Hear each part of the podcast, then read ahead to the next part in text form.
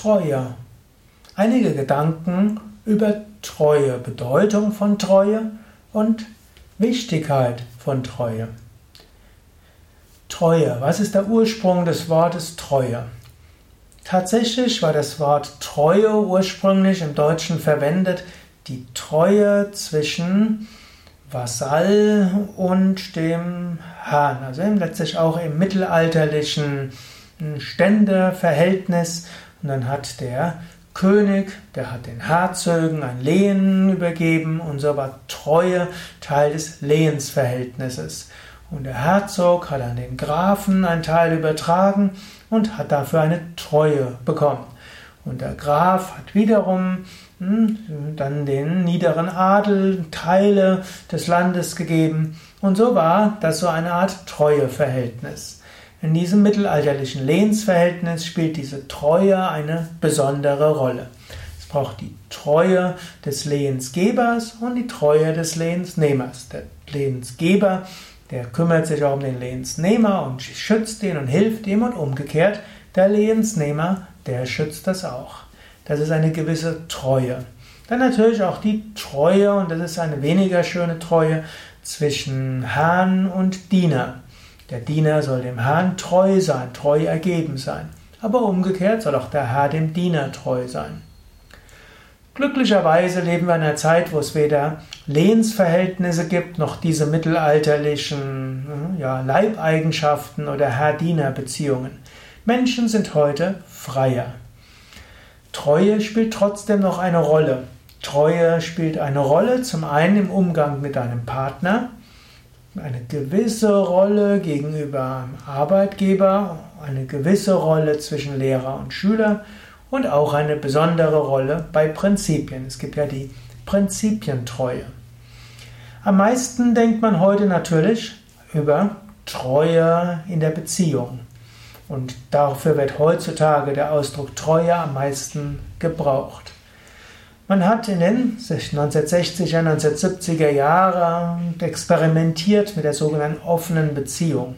Und man hat festgestellt, das ist doch nicht so gut und schön, wie man gedacht hat.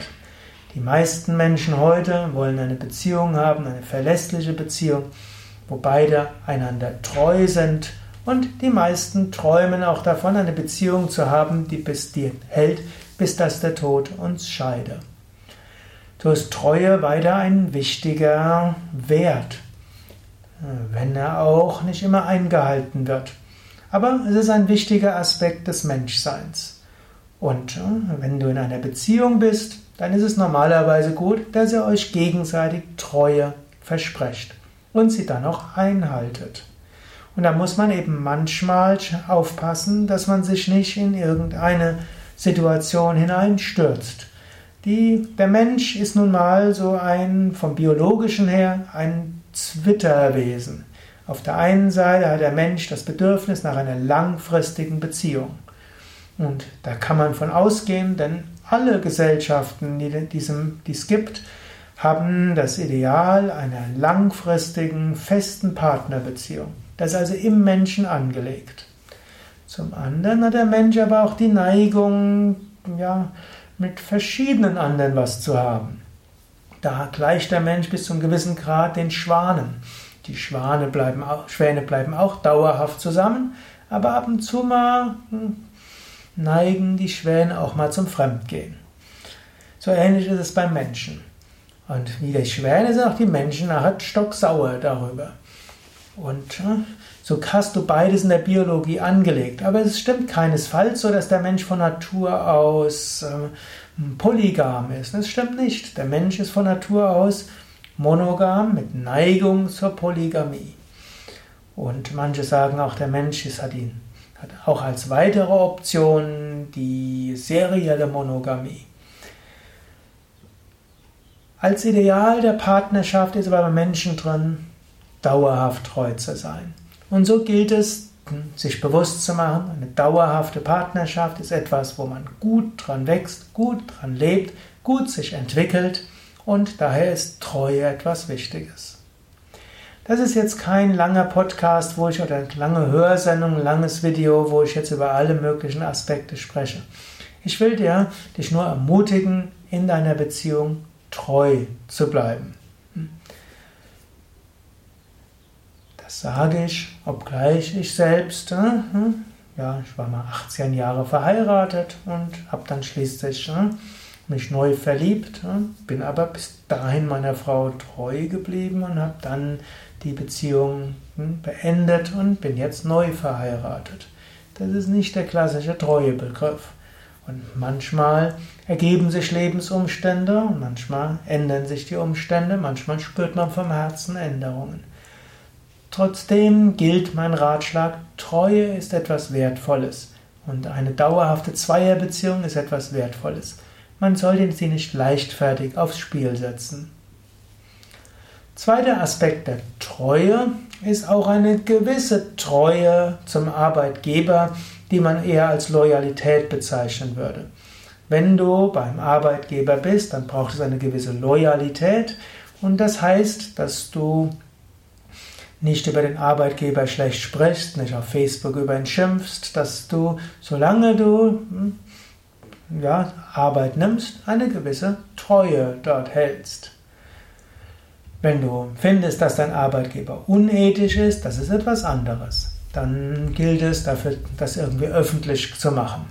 Aber wenn insgesamt ethisch rechtfertigbar ist, trotz kleiner Schwierigkeiten und äh, irgendwelchen Krisen und so weiter, dann gilt das Prinzip der Loyalität und der Treue auch bei Yogaübenden. Wenn du aber feststellst, es passt nicht mehr, dann hast du selbstverständlich die Option zu kündigen und das ist durchaus auch immer gut. Oder nicht immer gut, ganz oft gut. Statt in einer Situation zu verharren, die grässlich für dich ist, ist es manchmal, ist manchmal ein Ende mit Schrecken besser als ein Schrecken ohne Ende. Ein nächster Aspekt. Treue zum Meister, Treue zur spirituellen Tradition. Im Normalfall ist es gut, etwas äh, langfristig bei einem Hauptweg zu bleiben, dem treu zu bleiben. Es gibt zwar auch hier Lebensabschnittsgurus und es gibt gar nicht mal wenige, auch große selbstverwirklichten Meister, die alle paar Jahre so ein bisschen etwas Neues gelernt haben, von einem neuen Meister gelernt haben. Aber oft ist es gut, um zu wachsen, bei einer Haupttradition zu bleiben, eine gewisse Treue zu haben. Ein letzter Aspekt ist auch die Treue zu Prinzipien, Prinzipientreue. Und die ist von besonderer Wichtigkeit. Wenn du hohe Ideale hast, und ich nehme an, du hast hohe Ideale, sonst hättest du längst abgeschaltet, hm, dann gilt es, diesen Idealen auch treu zu sein. Und nicht die Prinzipien immer wieder über Bord werfen, nur weil du was Neues gefunden hast, weil sie dir unbequem werden. Prinzipientreue ist etwas Wichtiges und etwas, was äh, man immer wieder umsetzen muss und was man leben muss. Daher will ich dich jetzt zum Abschluss nochmal ermutigen nachzudenken. Was sind meine wichtigsten ethischen Prinzipien? Was sind meine wichtigsten Werte? Was ist das, was mich von der Ethik her und von den Grundprinzipien meines Handelns, den Motiven meines Handelns auszeichnet. Mache dir das klar und nimm dir dann vor, deinen Prinzipien treu zu sein. Das ist mindestens mein Tipp.